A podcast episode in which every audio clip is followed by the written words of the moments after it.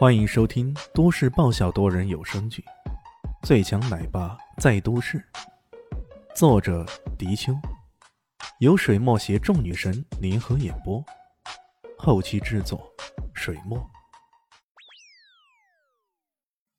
第三百二十六集。呃，请问先生是来观礼的，还是参与拍卖的？有区别吗？有啊，如果只是观礼。只能坐在后面，而且不许喧哗。如果是参与拍卖，请在这里登记，拿到号码牌后可以坐在前面。哦，那感情登记还需要交钱呢？李炫调侃了一句：“呃，这是当然的。”李炫还没说话，身后有人不耐烦的说道：“走走走走，你这个穷屌丝，学什么人家登记拍卖呢？这里的东西你买得起吗？”回头一看，是个国字脸的男人，大概三十出头，一副傲气无比的样子。他说完这话，又有些不满的对身边的人说道：“哎呦，我就烦这些组织者，总担心人气不够，居然还在乱发传单。靠，今儿拍卖的这些东西，是随便什么人都买得起吗？简直是乱七八糟，乱七八糟的。”李现冷冷一笑：“ 要加多少押金呢？”那登记的人稍稍一愣，他本来以为李炫只是来看看而已，没想到竟然还想来参加拍卖。他愣了一下，随即道：“呃，最低交二十万。”方艳妮在旁边听着，顿时脱口道：“啊，要这么多啊！”他以为这押金呗，也就几千一万吧，万万没想到居然要那么多。后面的国字脸直笑起来：“呵呵呵。”走开吧，别阻止地球转了。切，二十万都没有，还想来拍卖？你以为这里是菜市场？什么大白菜随你捡啊！李迅却霸气的扔出一张卡，冷冷的说道：“刷吧。你等下会认识到自己的不足，余额不足是吧？”国字脸看他扔卡装波呀，脸上满是冷意。然而这二十万却顺利的刷出来了。这让国子脸有些意外了，靠，充什么大头鬼？他冷笑，接着轮到他了，人卡，一副高高在上的样子。随便帮我刷个一百万吧，交押金是开放式的。如果你觉得自己要拍些价格比较高的东西，也可以事先多交点钱。呃，对不起，先生，余额不足了。啊，不会吧？国字脸顿时脸红了，该死，这回被打脸打得够快的呀！难道是上次给那个谁刷多了？他一时也搞不清楚啊，情人太多，有时候谁刷的也还不知道啊。呃，那刷个五十万吧。呃，对不起，先生，余额不足。那负责登记的人依然一副笑容可掬的样子，不过他的眼神却已经有些不善了。呃。二十万吧，余额不足，先生。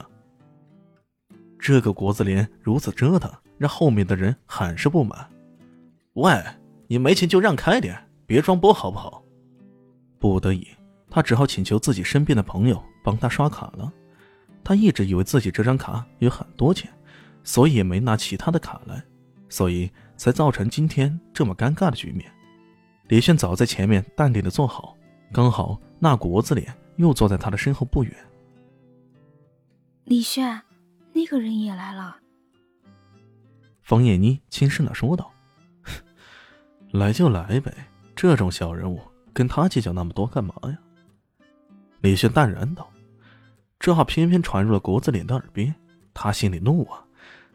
自己堂堂南向港易贸公司的总经理，居然在这里，居然在这种屌丝的眼中被看成小人物。”气死了，真是气死人了！这时候，各种拍卖品陆续开始拍卖了。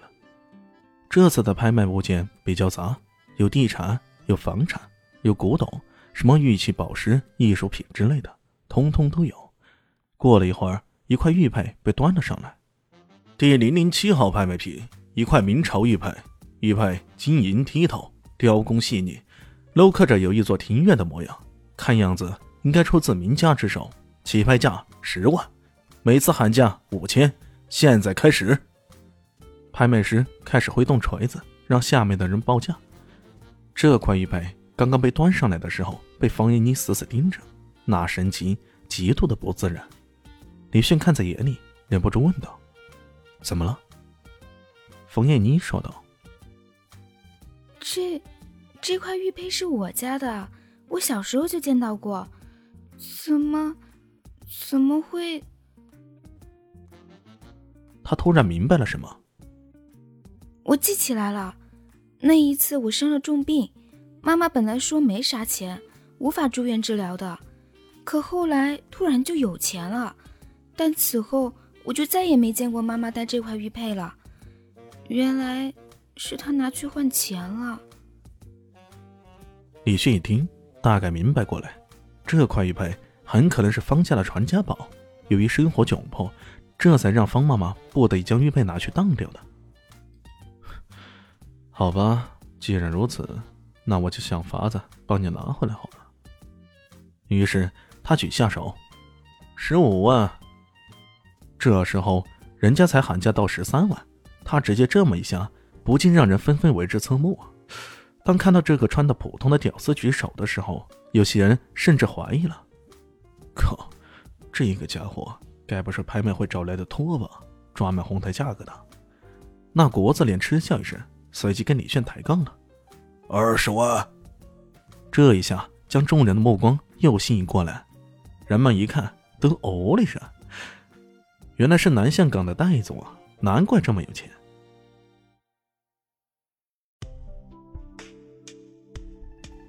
嗯，本集结束喽，感谢您的收听，喜欢记得关注加订阅，还有五星好评哦。我是指引，哦不，我是周伟莹，我在下季等你哦。